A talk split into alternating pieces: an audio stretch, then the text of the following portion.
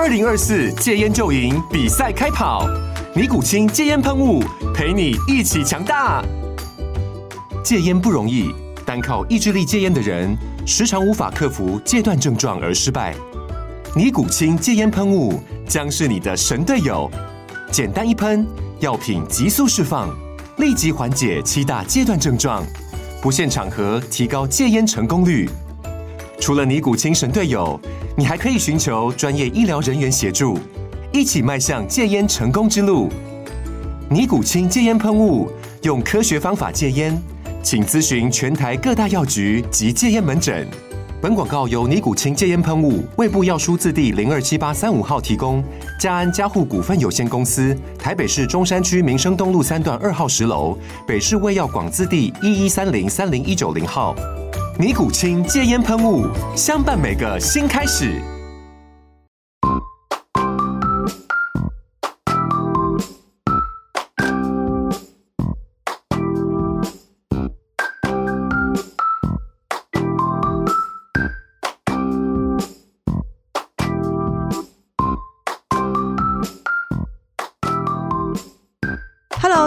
好，欢迎再次收听《实话实说》。今天要来跟大家聊聊我上周在忙些什么呢？我们在上一集 Podcast 的结尾，其实就有大概跟大家提到说，婉諭即将会出国，为台湾继续在拼外交、拼民主。时间其实非常的紧凑，因为其实在上个礼拜一三月二十七的时候呢，婉諭人还在台湾立法院，就是参与了委员会的质询，以及在立法院内的就是记者会的行程。到了晚上的时候，又在搭飞机，这样匆匆忙忙的搭了就是十十几个小时的飞机，最后才落地美国。那一路落地又马上赶往民主峰会的现场，明日可不可以跟大家分享一下，就是在民主峰会是一个什么样的活动呢？因为我相信很多人应该对这个活动都还是非常的陌生。那同时大家应该也会好奇说，什么样的人就是会来到民主峰会？这次的民主峰会是由美国来主办的，然后也是第一次有台湾的立法委员受邀来参加。那这次他呃，其实峰会的时间蛮长的。那我们参加前面这个 section 是所谓的 legislator track，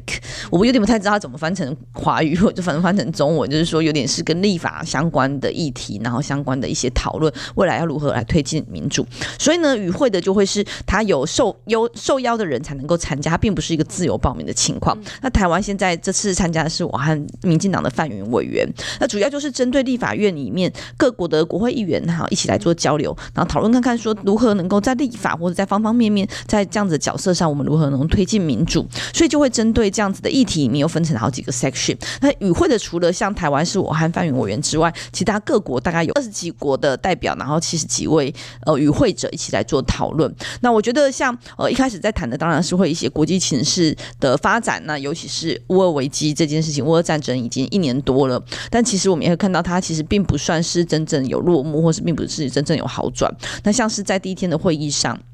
乌克兰的国会的犹太小组的主席梅列日科也跟大家的分享了一些他的看法。那其实我跟梅列日科这位这位呃这位主席这位议员并并不是第一次见面，因为我们台湾在立法院也有组成了台乌友好小组。那我们在台湾就曾经有试训过。那同时我们在之前的我之前去年就。几次出国交流，也跟他有一些碰面的机会和讨论。那所以我们会看到是，呃，对我来说，他算是某种程度有一点点比较熟悉一点点，在这次的议议会里，在这次的议员里面，算是比较熟悉一点点的。那一样的是，呃，我觉得总是让大家很感动的是，他认为，呃，我们都，呃，过去我们一直在讨论是，像台湾虽然很遥远，那我们。可能能做的就是在一些网络上的发声，然后在网络上的一些能够希望捍卫民主自由的言论，又或者是像前阵子才刚参加，上个月才刚参加在台湾，这是一周年的时候，有集结了台湾的乌克兰人，然后我们一起再次的希望能够诉求自由民主，然后希望战争能够结束，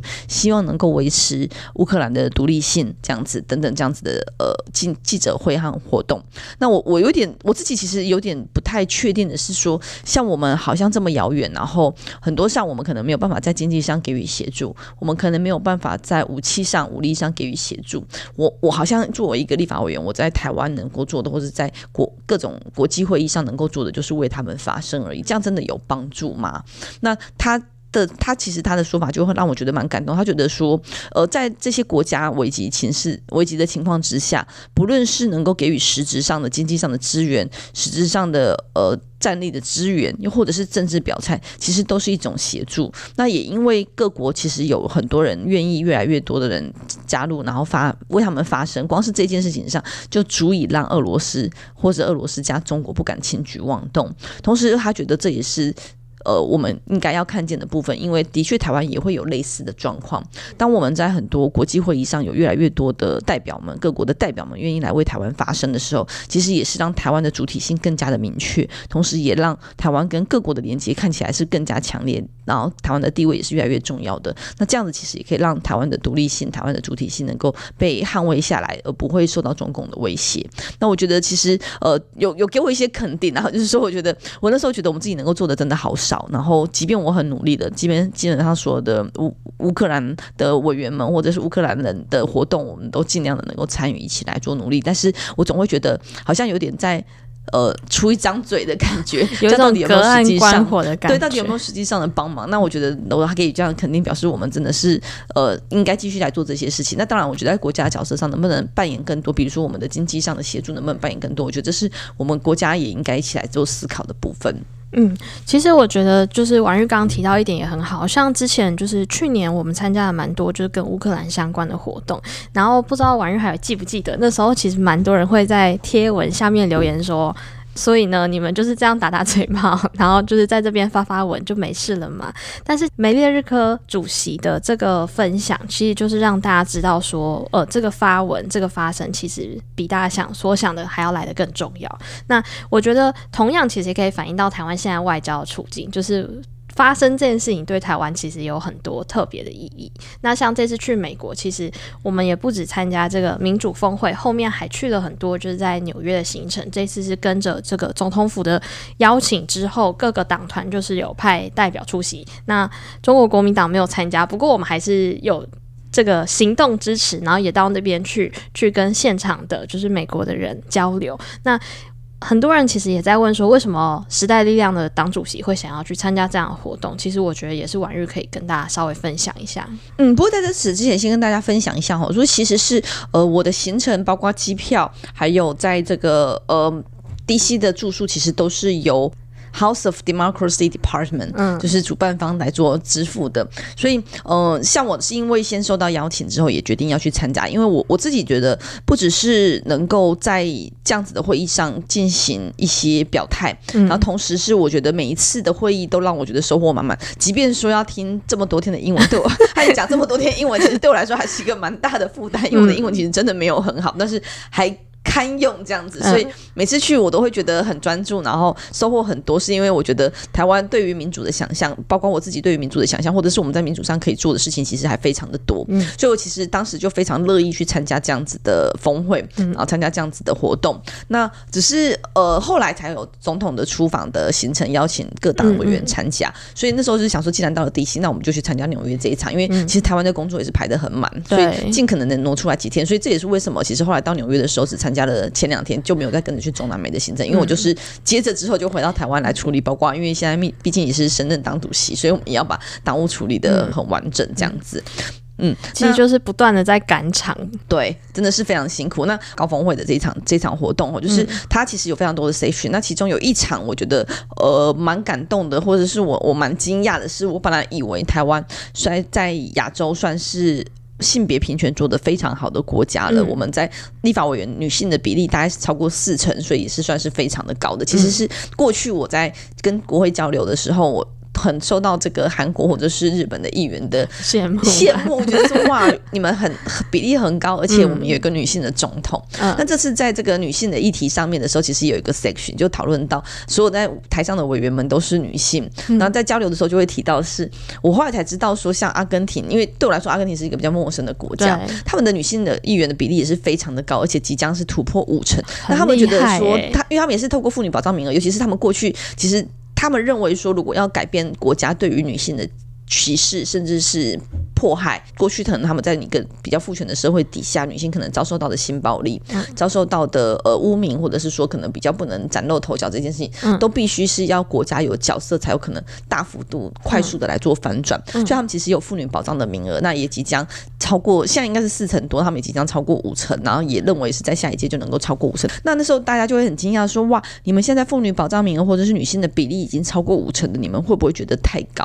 那这位。位呃分享者他就提到的是，他觉得不会啊，因为我们国家的人口女性是多于男性的，所以我们五成也是一个合理的要求和合理的保障的范围而已。底下的其他国家的委员们就有提到说，诶，其实他觉得。呃，他希望大家能够看到的是，我们谈论女性在政治参与的角色上，谈的不是只有女性而已，而是谈的是我们如何能够保障少数族群在一个。领域里面的少数的群体，这件事情其实很重要。如何听见他们的声音很重要。所以，当我们在谈政治上的女性的角色的时候，其实并不只是谈的是女性，还包括说我们整个国家当中的所有的弱势，包括青少年，包括残障者，包括呃，包括青少年，包括身心障碍者。包括所有的这些经济的弱势、社会的弱势，其实都是我们应该要涵盖的范围。因为唯有让他们能够参与，让他们的声音能够被听见，这个国家才有可能做到更可能的平等，然后更可能的民主，更可能去照顾弱势。我就觉得说啊，对啊，因为我们过去在台湾，有时候我们在谈性别平权的议题的时候，或者在谈女性的议题的时候，甚至会被说你们是女权自助餐，而且女性现在已经很强了，怎样怎样怎样的部分。但是的确就是应该思考到的是说，这个这个这样子的态度是希望大家能。够更进一步的看到，在各个领域或是各个群体、各个各个面向当中的弱势的需求，其实是很重要的。那我觉得这其实是让我呃觉得是从了触发了我从一个不同的角度来思考性别平权这个议题。嗯，其实我觉得在性别这个议题上面，就是也很意外，说他会在这样子的民主峰会当中被放大。因为过去就是在谈论性别的时候，我们最常在意的就是这个平等跟不平等跟压迫的处境。那尤其在性别层面，其实也不只是性别，就包括是可能是女性跟。呃，我们传统讲的这个生理女跟生理男的差别，又或者是现在呃会有性向的差别，就是在台湾最近这几年更被注意到的，可能是同志族群跟非同志族群的差别，甚至在同志族群当中也还有分成很多不同的就是精细的类别，有的人可能是所谓的同性恋，有的人是泛性恋，有的人是无性恋。每一个族群背后，他们所需要的，就是他们生活上面会遇到的问题或是诉求，可能都不同。那这也是为什么在我们的国会当中或政当中，如果可以有更多不同的人或是身份来做代表的时候，其实会更有机会让这个社会当中。不同的意见被反映出来，而我觉得这意见反映的过程当中，其实也就是所谓民主最最最基本的，就是我们要在这个看见不同、看见差异的过程当中，试图去找一个大家可以一起前进的方向。那这也是为什么，其实，在参加民主峰会的过程当中，可以看到，就是大家其实也很在意，不论是呃这次邀请的名单当中，也有包括可能有一些人可能过去是脱北者，他后来到了韩国去当议员，那又或者是有一些人是过去在美国，他就。一直都很关注台湾的议题，那跨国的这种不平等，其实也是在社会上或者是在台湾当中，我们其实也应该要更加重视跟注意的部分。嗯，其实我觉得这也很呼应说，在时代力量在二零二四希望能够讨论的一些主题哈，就是说台湾虽然我们说是一个民主的国家，的确我们在政治上票票等值这件事情，每个人都有投票权这件事情上，是已经发挥了所谓的政治的民主。但我觉得，呃，也同时是看到的是，大家有时候对于民主的想象也只限制于限会陷入在限缩在这个政治民主，但其实还有所谓的社会民主、经济民主的部分，这些面向其实也必须要能够被兼顾。嗯。我们看到是政治民主在台湾被落实之后，即便是如此，在呃政治圈里面的很多的议题、很多的呃预算、很多的法案，其实仍然是往一些有社经地位又或者是有经济强权强权的这样子的群体来做倾斜。比如说，我们提到的是像时代力量非常重视的居住正义，仍然背后把持的力量会是这些财团、这些建商，然后整体的国家政策仍然是比较没有在照顾到够没有办法买房或者是租房的困境的这些。些人们，那这其实就表示说，即便已经政治民主了，大家都有投票权，但是我们的整体的政治环境其实还没有办法落到经济民主上面去，没有办法落到民生的民主、社会的民主上面去。如果我们希望能够实践的民主是能够进进一步往前的话，这些民生的议题，又或者是时代力量很着重的人权、劳权的议题，其实都必须要一起来做思考，甚至是土地的议题、土地正义、然后环境正义，这都是必须要一起来做努力的。那我觉得，呃，这次在民主峰会上，我就会有很深的感受是。为什么会把女性放在一个民主峰会上的一个 section？因为我我自己过去的想象比较会觉得，我们真的是谈民主，谈的很多是政治上面的东西，谈的是很多政策上如何来做推进的。但是我们很少把这些所谓的人权的概念，很少把这些。不同族群的概念放进去我们的民主想象当中。那我觉得这件事情其实是蛮重要的，也希望大家能够一起来思考这个部分。那另外就是说，呃，这次去华盛顿 DC 的时候，还有一个蛮大的收获或是不同的惊喜，是因为现在刚好是他们的樱花季的尾声。嗯、对，因为我我以前我其实去过 DC 应该是第四次，前两次是去旅行的。嗯然后去年九月也是去参加了这个 IPAC 对华会议的呃政策的讨论，那那次就真的是比较聚焦在政治上面。嗯，那当时其实呃主办单位安排的旅馆是比较接近市区的，所以我对我对地心的感觉就是一个呃我到了晚上还蛮安静，然后是一个呃非常呃政治活动和政治议题、社会议题非常。活跃的一个地方，嗯、就是会看到很多很多的民间团体在这边都设有办公室，哦、然后在那次也碰到了来自于香港之前的朋友，嗯、对，就是这些呃当时在参加这个反送中活动的朋友们。嗯、那这次刚好他安排的旅馆是在河边，所以河边就刚好是他们的樱花道，嗯、所以就有短短的一个小时是没有议程的，所以我就自己赶快，因为他们其实有 shuttle bus 啊，就是说可以坐接驳车从国会山庄回到、嗯、国会大厦回到旅馆去，但我就是选择用走的，刚好可以把这一段走完，就发现哇，这边的樱花真的是非。非常的美丽。那这樱花其实也是当时美国和美国的国美国的外交关系上的一大进展，是因为是它跟日本有一个友好的关系，所以日本为了要表达。彼此之间的友好，所以赠了两千颗的樱花给他们，嗯、所以在这边种植起来，那也刚好是樱花季。所以我觉得真的是不同的时间到不同的地方，呃，不同时间，然后住在不同的地方，嗯，即便是在同个城市，都有完全不同的感觉。这次去 DC 的感觉跟上次前几次是完全不同的，因为这个河边也是非常的热闹，即便那时候深夜的到户外去，那时候很冷，大概才八九度而已，但是呃，可以看知道在河边，他们的河边很容易就是会有非常多的餐厅，然后会有酒吧，然后很多的活动，所以我觉得哇，那个到晚上还是非常的热闹的情况，跟之前我在迪西的感觉是完全不相同的，所以这也是一个蛮有趣的体验。听起来有点羡慕哎、欸，就是现在台日关系应该也算蛮友好的，不知道能不能送樱花给我们台湾这样子？对，没有，但是我觉得就是呃，真的是有点辛苦，是因为我的确。呃，晚上十一点多出发，嗯、然后到了当地是七点多落地，嗯、然后到了旅馆是八点多，然后第第一去去的会场八点半开始会议，嗯、然后一直到那天深夜还在拍台湾的媒体回应，对所以其实是有点有点辛苦，但我觉得收获是满满的，然后也我觉得也能够代表台湾去跟国会议员来做交流，其实是很好的，因为包括是这次的国家其实蛮多的啦，议员也很多，所以对他们对于台湾理解也会透过一次一次的沟通和讨论，让他看到台湾一些软实力，嗯、因为过去我觉得很多国家的国会议员们，他们可能对于台湾的想象。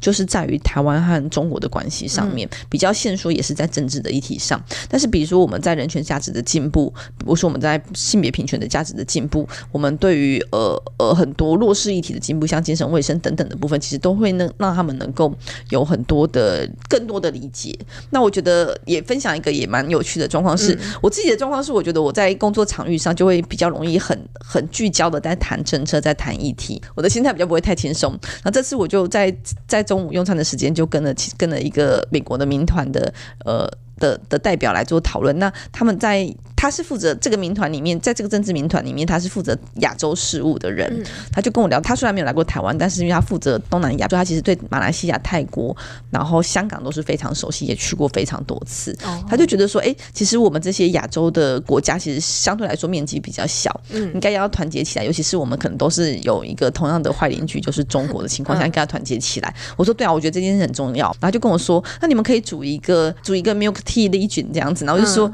我就说哈什么什么呢什么什么联盟这样子，对，然后想说，哎、欸，我是不是听错了？我就说，他 说 milk tea，然后就说，呃，milk tea，然后说对，他说，因为你们这几个国家，包括日本啊、台湾啊、香港啊、泰国啊，都好爱喝奶茶哦。其实你们可以在这件事情上有一些共同的发生这样子。那我觉得这件事情就突然对我来说有点接不上那个球，因为在谈一些很重要的、很很多我觉得蛮严肃的议题上，他突然就一个有点幽默的语言，然后我就我就。灵灵机一变，你跟他说：“哎、欸，可是当我们谈这件事情，这个联盟可能会有一些问题，就是到底谁的国家的奶茶才是传统传统的奶茶？因为啊，香港的奶茶可能会有所谓的鸳鸯丝袜奶茶，那泰国奶茶就是会有加一些香香料，它的味道又比较甜、比较浓，然后颜色也是不一样的。这样，他说对，但是你们这些国家都好爱喝奶茶的，我就觉得、欸、这其实也是蛮好的文化分享和交流的、嗯。对，这也是一个蛮大的特色，就是亚洲国家为什么会这么爱喝奶茶？我记得之前讨论到奶茶联盟的时候。候，就好像是推特上比较多人就是在聊，提到说好像因为印度也蛮爱喝茶，就是也有那个殖民的历史，嗯嗯嗯，不知道是不是因为对这个亚洲这个我们所谓新南向政策这个范畴里面，很多都是曾经有被殖民的历史，然后也就留下这个喝茶的文化。嗯，对啊，我觉得很多时候在国外的政治圈里面好像没有那么严肃，就是他会同时有点幽默感。嗯、我自己觉得台湾的政治人物，包括我自己，都有点鲜少缺 鲜少幽默感，就有点缺乏这样。对，所以我觉得其实蛮有趣的。然后呢，同时在民主高峰会两天，第二天之后下午就立刻又从 DC 然后来到了纽约，就是因为希望能够跟上这个蔡总统出访的行程。那我们也希望能够进行一些交流。嗯、对我来说是一个特别的经验，是因为这是我是第一次在美国搭火车。嗯，对我才知道说哇，原来美国的火车票比。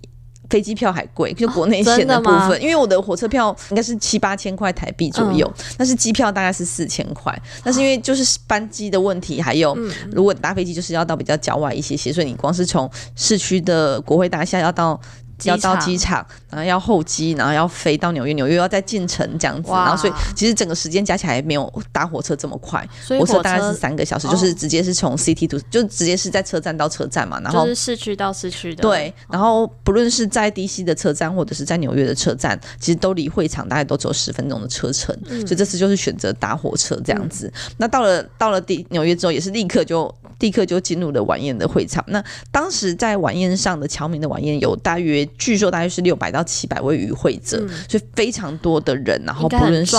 非常壮观。那我大概是我参加过有史以来最大一场。晚宴、嗯、就是不是在台湾或者在国外，是一个最大一场晚宴。嗯、那当然也会碰到一些之前去美国拜会的时候遇到的好朋友们。那甚至是这次我们也看到是不只是台，这次虽然是所谓的是侨民的晚宴，但是其实也有一些在地的政治人物来参加，比如说纽泽西的州长 Murphy，他也是代表了参加了这次活动。还有呃其他几位也是在地的议员们也有参加，参议员、参众议员们也都有参与。其实大家那时候也有蛮好奇，就是呃因为。地点应该是在纽约嘛？对，就是，是但是出席的是纽泽西的州长，是因为他跟台湾之间有什么特别的连结或情感吗？嗯，然后纽泽西因为其实有很多的台湾人过去可能在纽约工作，但因为整体房价环境的考量，所以现在可能有一些蛮多人是住在纽泽西州的。嗯、那包括纽泽西州这边，呃，过去跟台湾其实有非常多的交流，他有跟台湾成立的姐妹州的关系，或是有维持一个姐妹的关系。嗯、那同时在去年跟呃。纽泽西应该是跟台湾缔结姐妹关系已经超过三十年，其实非常深刻的。嗯、那他同时也因为过去这个州长 Murphy，他因为过去从商的关系来过台湾好几次。嗯、那去年在纽泽西最大的城市纽瓦克 Newark，然后他就是跟桃园缔结成为姐妹市。哦、所以他提到有很多这些深化的部分，像是呃有很多台湾的美食，现在也都是在地非常的 非常的知名。然后也甚至他他也表示，州长也表示说，哎，在纽泽西可以闻到好多台湾食物的味道。嗯、他希望纽泽西是成为我们台湾人永远的家，然后所以。其实都很欢迎大家能够来，然后也希望未来能够更加继续来深化我们在各项呃合作的的关系。哦，那 Murphy 是会讲华会讲华语的人吗？还是他？就一点点，就是大概几个发音讲到，因为比如说像桃园，嗯，他如果直接看英文就会有点难发音，所以他其实是可以发得出变成像桃园的音，但是他就说，哎、欸，他突然在那时候有点卡住一下下，因为桃园对 之类，他就说，然后他突然就说啊，因为这几年疫情，他都很少来台湾了，所以他 他的华语有一点点退步。比如说他可能会说谢谢你好大家好这种就是、哦、打招呼的话，对对对对对。那像是美食的部分，他会讲珍珠奶茶这种吗？没有特别提到这个部分，对，嗯、但他他的确对于台湾的食物非常熟悉，而且我觉得。台湾食物真的是名闻国际，对，不只是在这一场，包括第二天的，我们在纽约办事处跟。联合国的常态的交流里面，也都是会准备很多台湾的食物。嗯，那我觉得这真的是一个蛮好的状态。然后包括说像鼎泰丰也是知名国际，对，那刚好不是刚好鼎泰丰知名国际，但是就是也也是这个鼎泰丰的创办人在今年的这几个，嗯、这就其实在刚过世，对，对，所以其实我有跟刚好这些国际的朋友们提到鼎泰丰的时候，我也稍微聊到这件事，所以他们也会主动提起鼎泰丰的，对他们知道鼎泰丰这三个字，就是真的是知道。不只是小笼包，然后也知道小笼包的代表鼎泰丰，然后甚至在因为在美国有几个分店嘛，嗯、所以其实他们也非常熟悉。我觉得食物外交也是一个蛮好的状态。嗯，台湾在食物外交这方面是真的蛮厉害了。然后我们看到那个驻联合国常代的时候，是不是其实也有就是这个小小厨神力呀？就是他现在应该也不算小厨神，嗯、他现在十五岁了嘛，青少年对青少年厨神。嗯，他那时候其实有制作一个美食叫做是良缘吗？对，就是我们常常在夜市会看到的这种小小小的这种。包着内馅的良缘，嗯，其实那时候就也可以看到说，我记得当时他就是在美国，呃，在获得小小厨神的这个就是 title 公消息公告之后，大家会很开心，也是因为有人就提到说，他当他小时候在。就美国就是在爸爸妈妈的餐厅帮忙，然后从小最最擅长做的事情就是包饺子。嗯，就是台艺在美国的时候，其实还是透过这个食物跟台湾有很多情感上的连接，或包括像是婉玉那时候有分享说，他到这个就是像是云海严选啊，一些台湾青年在当地开的商店，很多也都会有呃台湾的台式食物，就是在那边也发扬光大。嗯，像我们到这个云海严选的时候，他是因为他们希望能够呃，一方面是在在当时可能在美国有时候很难买到一些台湾的食物，然后不不是这么容易。那另外一方面是他们也觉得食物是一个台湾非常重要的文化，如果可以透过这个文化跟外国人交朋友，他觉得蛮好的。嗯、所以就是有两个女生，然后他们就一起创办了这个云海严选。嗯、那他的店当然没有很大啦，我就因为在纽约，毕竟你可以想象他的店租可能并不便宜。那进去之后真是满满的亲切感，比如说他有卖乖乖呀、啊，有卖可乐果哈、啊，哦、然后当然少不了的就是大同电锅，嗯、因为大同电锅真的是每一个华。华人出国的一定要带的，像我自己真的是当时也是扛了大同电锅出国，从台湾带，我是从台湾带过去。因为我本来在台湾租房子的时候，我其实就有大同电锅，那、嗯、我又比较省啊，就是我就觉得单元在买，然后之后又不能不一定卖得掉，所以我那时候是从把台湾这一台本来在在用的大同电锅带出国的。那他们会发现说，哎、欸，有了大同电锅之后，他们在找食谱的时候，发现美国。呃，翻译成英文的电锅食谱其实非常的少，嗯，所以他们就试图自己出版了一版呃电锅食谱，所以在对在那边也有贩卖，嗯、还有那个茄子蛋，嘎吉德亚，嘿，嘎吉德亚在那边也有贩售。哦、但我觉得哇，真的是蛮有趣的，因为他说他觉得他们。很很 proud 的一件事，很觉得很骄傲的一件事情是，当时他们第一批大同电锅和食谱的开卖，嗯、超过半数以上的都是都不是卖给华人，都是卖给美国人。哦是啊、所以显然美国人其实对这件事情是有兴趣的，然后也理解的，也成功的让他们愿意购买，然后去尝试一个来自台湾的商品，就让大同电锅成功进入美国人的家里。没错，所以他觉得这件事蛮好，蛮不错的。那另外还有很值得一提的就是他的呃果干也是他们卖的非常好的商品。嗯、那那我自己觉得 蛮有趣的是，像它里面甚至还有莲雾干，我自己没吃过。莲雾干，对，如果有机会我们应该要买来吃一下。对，对，那那你卖的最好应该是这个凤梨干，因为凤梨干就是当初台湾有因为受到中国的农业制裁的影响下，释迦和凤梨是没有办法出口到中国去的。嗯、那这样的情况下，呃，就希望能够为台湾做点事情。但是你要进口水果到美国是相对比较麻烦，然后体积也是比较庞大，还有保存的问题，所以他们就在台湾找到了一些小农来合作，先把它制。造成果干之后，再销到美国去，哦、所以也因为这样子，嗯、所以他们其实让呃这个食物也是透过果干的方式，让美国人能够了解，让很多的在美国的台湾人也愿意一起来做努力和协助，所以他们的果干系列卖的很好的。那我自己蛮兴奋的是，我自己很喜欢禾乃川的商品，它是一个在地文创的品牌，我认为它是一个在地文创的品牌，然后也是希望能够推动一些台湾的文化、台湾的美食。那所以我本来就认识河南川的俊哥，然后也、哦、也是蛮熟悉，我们之前也曾经提到过，嗯、包括他。一开始也是从这个课后照顾来，希望能照顾一些比较家庭功能比较不是这么强大，或者是在求学的过程上面比较需要陪伴的孩子，从这样子的书屋开始经营，然后到河南川，然后到这个他们后来有一些呃。青草职能职能的训练所，让这些孩子毕业之后能够进入职场，然后在这边工作等等。那里面有一款味增玉露，是我家常备的商品，然后在这个店里面我也有看到。婉諭推荐品，对，婉玉推荐品牌，因为这个品牌应该大家在台湾，我觉得还没有那么普遍，因为它卖的通路没有那么多啦。嗯、那我觉得它非常的方便，因为我自己蛮喜欢味增的味道，然后也很喜欢酱油的味道。嗯、那它就是味增玉露，是有点 mix 这两，有点混合这两个东西。哦、我在当地当场也有看到，我就非常兴奋的跟这两个创办人说：“哎、欸，这个品牌我在家里也是有在用。”这样子。他们就也非常非常兴奋哦，所以是带有味增味道的酱油，它应该有很多，我没有仔细看成分，嗯、但是它的味道有点介在味增口味味增，呃，还有一些些日式的那种，我觉得蛮台式的，哦、式所以我觉得它很万用，就是沾。嗯沾，然后也有我印象中有一点点，我我自己觉得有点蒜味啦，但我不知道有没有加，我、哦、我还没有去看，我没有认真看成分，应该说看过忘记了。所以像我们家沾水饺啊，然后沾蒜泥白肉啊，嗯、就是都不用再调味，就是一罐倒出来。哇然后甚至我们家很常吃，自己在家里烤肉，嗯、然后也会沾这个，所以对我来说它是一个非常万用的东西，我还蛮爱的。嗯，所以比较常是拿来沾酱，对，沾酱炒菜的时候，或是炒菜比较少，因为我们家吃比较清淡一些些，所以我比较没有特别加这些东西调味。对，嗯。我记得，呃，婉玉那时候去美国，应该还有就是看到还的分享当中，还有提到，就是甚至有台湾人在美国开文具店。对，这其实也是蛮有趣，是因为他自己在台湾，他们家是开文具店的。嗯那这位创办人，这个文具店的台湾的创办，台湾的第二代了哈，因为他在台湾就是开文具店，然后在美国开文具店。嗯，然后他的太太呢也非常对文具有兴趣。他太太说，他之前来美国，每次回台湾的时候就买很多文具，因为美国的文具真的是相对比较无聊。为什么啊？呃。我觉得台湾在文具上面可能比较偏日本系统，嗯、就是比较偏日本的文化，就是会有很多精致可爱、小巧，然后五五花八门的东西。想要做很疗愈的东西。对，然后在日本，在美国的文具店，他这样提，我其实的确有印象。就是我到美国的时候，我也觉得哇，美国的东西好无聊哦。所以他，美、嗯、他这个创办人的太太，应该是他们俩一起创创业的。他这位太太，他就说他因为喜欢文具，他自己本身很喜欢文具，嗯、所以在台湾每次回来台湾，他就会。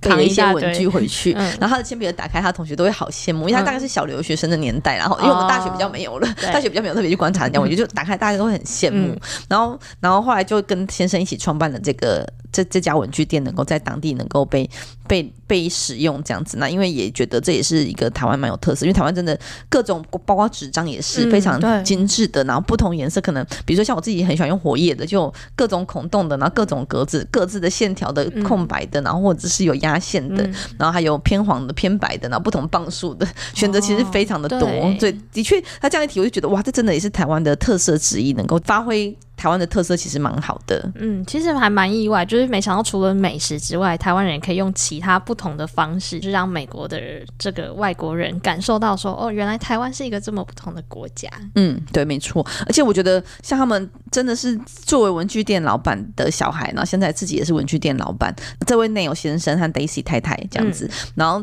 他们那时候就问了总统一个问题，他问总统说他创作的时候有没有特别喜欢用哪一支什么样的文具？那总统说他现在没有时间创作，所以顶多就是有想法的时候赶快写下来，所以他只要有笔有纸就好，他没有那么讲究。不过他特别总统特别提到说他有一种他习惯用一支笔来做签名这样子，那当场就请了幕僚把他这支笔拿出来。那这位内容沈先生就说：“哦，我知道这是什么牌子的几零点三八还是零点四的笔芯，这样就非常的专业，就马上看一秒就可以知道说它是哪个品牌多少的笔芯这样。”我觉得这真的是一门专业，非常不容易。真的是文具控的对话。对对对，都但说说到文具，我自己其实是一个非常呃非常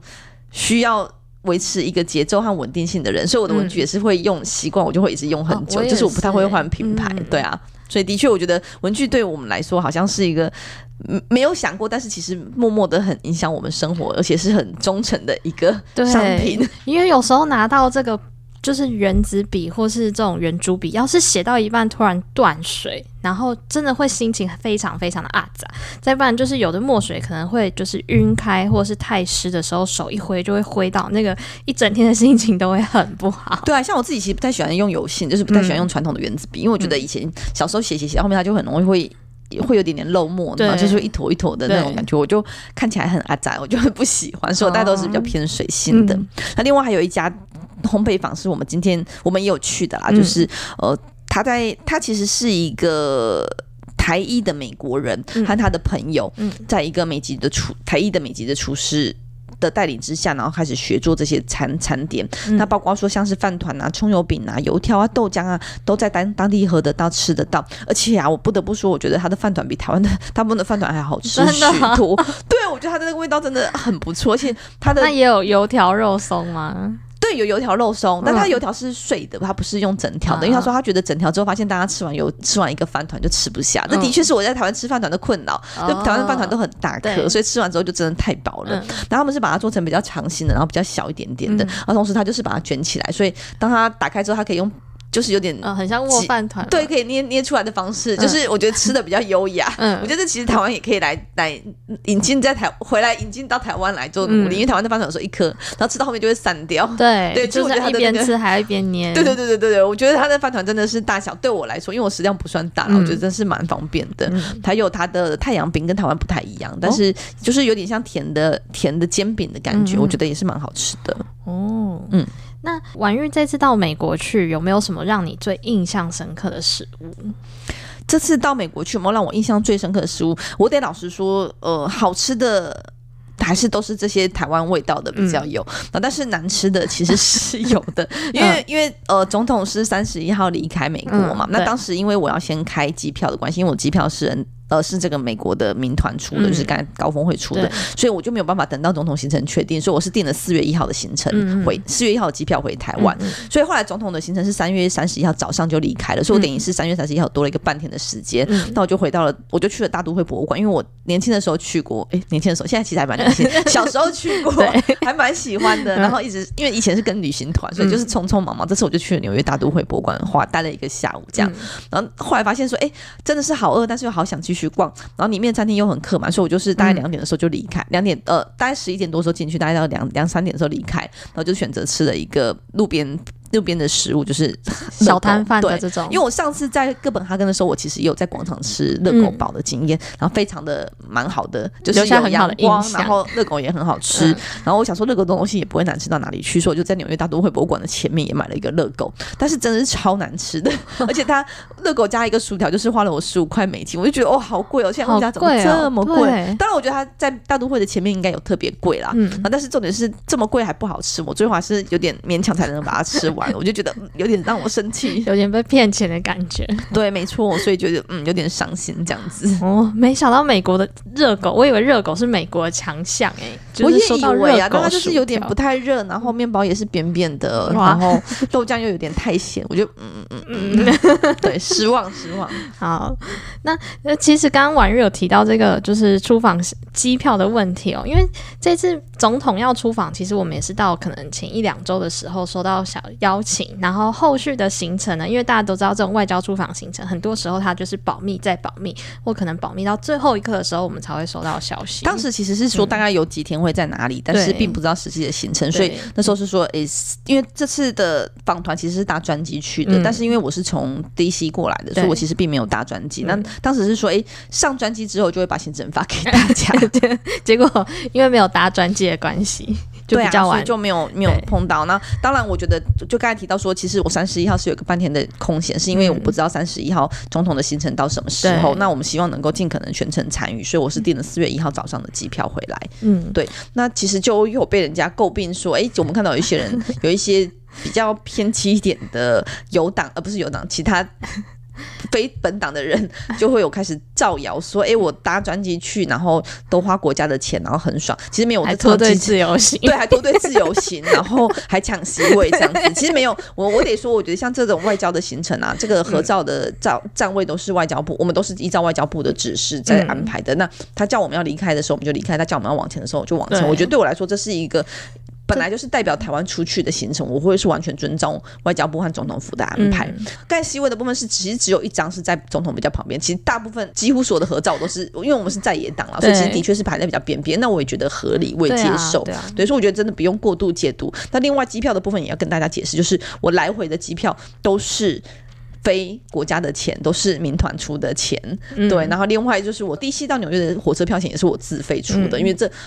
总统的团是就整体是一起安排的，所以除非你要跟着，不然你所有其他东西都是自己处理的。所以其实我我相对来说真的是没有花到什么国家的钱。对，我觉得这些攻击真的是莫须有，哎，就是很有创意，就是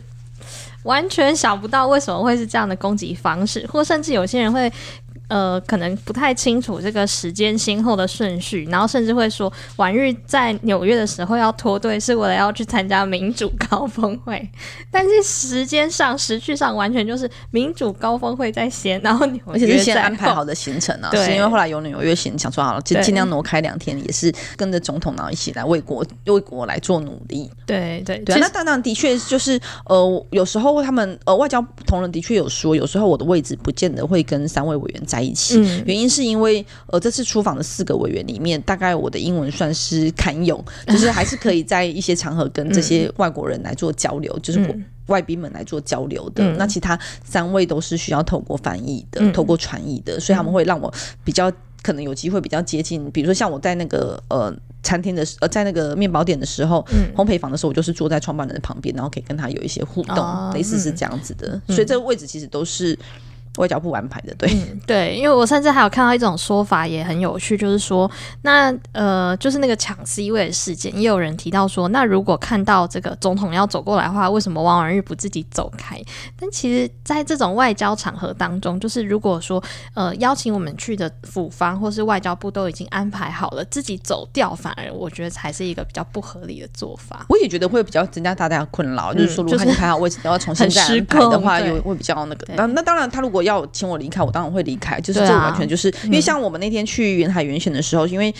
理论上我们是要跟着总统一起进去的，但是因为他的店有点小，所以记者其实已经都已经就位了，嗯、所以我们就有点要穿过。然后我们一到时候，外交委员就说：“哎，你们赶快到往前面去。”所以我们就要请记者让开，然后到前面去。但是也因为他场地比较小，所以他那时候请我们先离开，到隔隔壁两家的这个烘焙坊的时候，我们也是就先离开。嗯、所以我觉得大部分的这个动线或者是节奏的安排，其实就是真的是我觉得尽量的让外馆能够安排好，然后让依照他们的节奏是大家能够比较轻松的方式。嗯、而且的确一百多个人的访团，我觉得对各个。单位来说，其实都是非常大的负担和很大的责任，啊、所以我我的态度基本上就是配合他们的安排。嗯嗯，这大概就是这这几次非常赶的情况。嗯、那去完四月一号回来台湾的时候，到台湾又因为加上班机有一点点 delay，所以回到台湾又是一个深夜的状态，对，对，差一点来不及赶搭上机回最后一班机捷这样子，因为我是搭机捷回家的。哦嗯、对，婉諭那时候不是还在机场外面就遇到计程车司机？哦，对啊，因为回到台湾是深夜啦，然后、嗯、呃，我我也觉得，因为我我。现在我现在住的地方离机捷没有很遥远，那、嗯、我觉得搭机捷是一个蛮方便的选项。我也觉得这是一个比较符合碳排的做法，对所以我其实是没有派车或是没有请家人接送的。那我离开的，因为出机场的时候，其实外面都会有这种的。排班计程车，排班计程车或是教课的计程车会在那边招客这样子，所以、欸、要不要搭车？要不要搭车这样子？嗯、然后我一出来的时候，就有一个司机就会说：“哎、要不要搭车？”然后另外一个司机就说：“人家委员呢、欸，怎么会搭你的车？”这样，然后不好意思说：“哎、欸，可是其实我是要去搭机姐。”对，蛮好笑。对对对，有点说：“哎、欸，尴尬尴尬这样子。”不过也蛮高兴的，就是说至少戴着口罩有人认得出来，表示我们其实还是有被注注意到我们在立法院的表现，其实可能是有被关注到的重点之一。这样子、嗯，就是努力有被看见。就像这次就是出出发的。这一趟的飞机就是飞往美国的时候是搭长荣航空，那时候其实有就是婉諭有在脸书上分享过，就那时候其实有看到说长荣的这个机组航机组成员嘛，是拿了一个小卡，就是上面写着说哦，谢谢你为国家做的努力啊，然后也谢谢你为老公发声。其实我觉得看到这种会。蛮感人，就是相比于这个，有些人在网络上说我们讲是因为还有自由行，拿铁咖啡，非常感谢。还要强调，对，因为民团给的机票是只有经济舱而已。那、嗯、如果是专，如果是总统的专机的话。立委是搭商务舱的，嗯、对，所以其实，在经济舱的情况下，老实讲，我觉得年纪真的有差。这次飞经济舱，然后飞这么久，真的有一点点累。嗯，然后这机组员就拿了一杯，哎、欸，说你要不要？他他看我睡醒，他就说，哎、欸，你要不要喝咖啡？这样，然后因为经济舱的咖啡就是黑咖啡加奶球嘛，嗯、他就端了一杯拿铁给我，我就觉得哇，好感人，他开始从头等舱端过来给我，对，真的是非常感动。然后，呃，那。婉玉这样子也算是前前后后出国将近一个礼拜，我也蛮好奇，就是因为像之前这个我们有聊到说，佑胜就说，呃，妈就是他一个人在家面带着小孩，然后妈妈出国之后，妈妈就会，呃，佑胜的妻子就会很紧张，然后一直回家问说，打电话回家问说，我家里面现在怎么样啊？然后家里面有没有发生什么事？小孩都还好吗？那婉玉这样出国就是一个礼拜。家里面状况也都还 OK 吗？其实我现在就比较放得开，嗯，就因为呃，其实之前去欧洲出出访的时候，比较能够跟小孩通电话，对、嗯。但是因为台湾和美国是差十二个小时，嗯、所以有点像是我早上起来弄一弄之后，嗯，然后小孩就准备要睡觉了，对。那如果晚上时间有空的时候，其实他们都已经出门上学，所以基本上这次就是完全没有通到电话，嗯、只有偶尔传一个讯息这样子。嗯、那呃，我们家爸爸就跟佑生不太同的型，他就是比较放得开，或是他比较要求小孩独立自主，嗯。所以像我们家的小孩，我回到家就会发现说，哎、欸，怎么联络簿有一个礼拜没，有好几天没有签名了？这样，因为小孩如果没有拿出来，爸爸也不会叫我们拿出来。哦，对，因为爸爸是觉得这是你的事情啊。哦，对对，老师就会打问号啊。所以我每次回到台湾就是有点忙碌这样子，一直要签好几个礼拜，然后还要把该交的钱啊，然后该回的腿条啊都要处理完这样。那家里面的状况，如果你在你出国期间都是老公这边去做打理吗？还是小孩现在也都可以帮忙分担家务或者是什么？多多少少小孩，我们家小孩本来就有分担家务啦，嗯、因为我我和我先生的工作都很忙碌，所以我们一直都有要求他们要负负担一部分的家务，所以家里的状况大致还 OK，而且我们家就还蛮养来各种电子用品的，嗯、像是我们有扫地机器人、吸尘器、机器扫地机器人、拖地机器人、洗碗机、洗衣机、烘衣机都有，嗯、就是当。科技来协助我们的生活更加平稳一些些，所以大部分还说还 OK，都有维持着一个 OK 的状态。但是就是还是会有一些些，因为我自己对环境的整洁度是要求比较高的。然后这次回到家，因为又是深夜，一开门的时候就发现哇，有好几只蟑螂啊，就 打了大概两三只蟑螂的情况。对哈、啊，然后后来发现家里哎怎么臭臭的，才发现说哎有一个便当盒里面还有一颗粽子，是大家没发现，因为它便当盒是盖子的，所以小孩们也完全没有意识到，然后爸爸也没有意识到。就就但我一回家，因为我是比较敏感的人，我一回来就觉得嗯。有种味道，有种味道，这样就发现哦，原来有一颗被遗忘的粽子在桌面上的便当盒里，这样。这大概就是为什么一开门就会看到蟑螂。对呀、啊，但是我觉得，呃，但我先生他就觉得每个家庭有一些蟑螂都是很正常的状态。对对对，就是不用太过要求，嗯、对，只要不要夸张就可以。真的是很放得开。对对对，所以我说像佑胜这种心情，还还是要夫妻对于环境、对于教育的想象都比较贴近，才会有这种、嗯、这种感受。不然我老公也会觉得他把家里照顾的很好，是我太过。他他都觉得我太洁癖了 哦，对，所以这是我觉得呃，这是出差的呃状况。那当然，我觉得有一个很大影响是我现在。即便现在在录录 podcast 都有一点昏迷的状态，就是 这是 时差，这是很有感受到那个时差的影响。就回来好几天了，我还没办法时差调回来，所以都会在最近都大概是三点四点才有办法睡觉，然后早上一样还是六点多就要出门，所以到下午的时候都到中午或是下午的时候都有一点点恍神。所以我觉得呃年纪有差，所以还是奉劝大家趁年轻的时候可以多体验世界，多看看不同的生活，真的是要趁年轻的时候赶快去圆梦和去执行你想做的事情。然后也欢迎大家在留言区告诉我们有没有什么克服时差的好方法？没错，有啊，我知道有褪黑激素可以吃，然后可以调整。那、嗯、我想说，就是尽量还是靠自然的方式来做处理。嗯、对啊，那所以就就觉就是有点辛苦啊，觉得这次的行程加上回到台湾又是深夜，对，所以真的是整个节奏非常的非常的紧凑。嗯嗯嗯。但是还是希望说，呃，我觉得台湾的地位和台湾的政治环境和台湾的地理位置，其实都是我们必须要跟很多国家交朋友，让台湾的。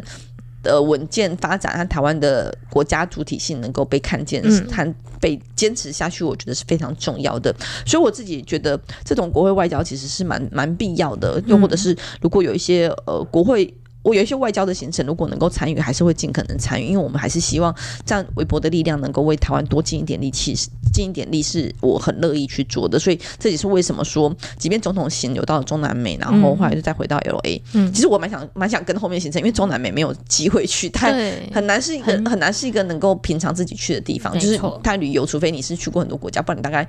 不会因为旅游去到那个国家，嗯、然后又或者是除非你是商人，不然也很难有机会去。嗯、那甚至 L A L A 其实我已经待十，因为我是在 L A 念书的，我已经待十年没有回到 L A 了，嗯、所以就还还蛮蛮想跟的。但是因为就的确有很多呃台湾的事务、党的事务，然后家里的事务，所以让我只能跟到纽约，我就回来台湾了。嗯嗯。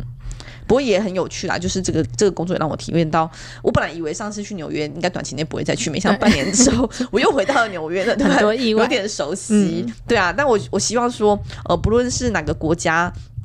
的国会交流，然后哪个立委的哪个政党，大家都能够一起来努力。我觉得要让台湾被世界看见，为台湾来做努力，是每个政治人物都应该负担起的政政治责任。嗯，因为其实对，我觉得对台湾来说，大家都是很重要的一个可以在国际上发声的代表。那立委走上了国际的时候，其实我们过去也都觉得说外交就是政府的工作，但其实现在也发现，其实不只是就是。回顾回过头来看这个梅列日科的分享就很重要，就是每一个人每一个不止国民、立法委员或是政府官员都可以是台湾在国际上的代表。那参加这样的活动，让大家更认识台湾，也是我觉得是作为一个呃对国家忠诚的台湾人，嗯，对，会很自然而然想要去做的事情。嗯，最后。有一个题外话，就是说我这次去有一点感受深刻，是因为呃，之前我跟比如说我跟范云委员，或是我跟 Freddie 林长佐委员出国的时候，因为他们也都是会讲英文，也讲的比我好的人，嗯、所以其实就能够都用英文直接来跟国际跟国其他国家来做交流。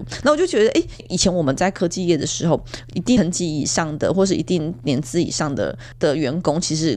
我们公司是会安排英文课的，哦、因为他觉得跟国。就是我们有很多客户是外国人，嗯、对他觉得这件事情其实会影响到生意的关系，而且影响到我们的呃合作的发展，所以他会希望我们能够增加英文能力。所以反观来说，哎，其实台湾好像政治人物就是。至少在国家没有这样的规划，嗯，对，我觉得好像如果我们觉得国会外交蛮重要，其实也可以思考这个方式。就是如果业界有这样的想法，其实国家更需要想。我自己是觉得，哎，这次去特别有感觉的是，这跟我之前在业界的状况差蛮多的。好，以上是这次的出国的分享，跟大家做一个交流呢，也希望大家继续支持台湾能够跟世界各国交朋友呢，让台湾的地位更加的稳健的发展。那这次今天的节目就到这边喽，谢谢大家的收听，谢谢，谢谢，拜拜。拜拜。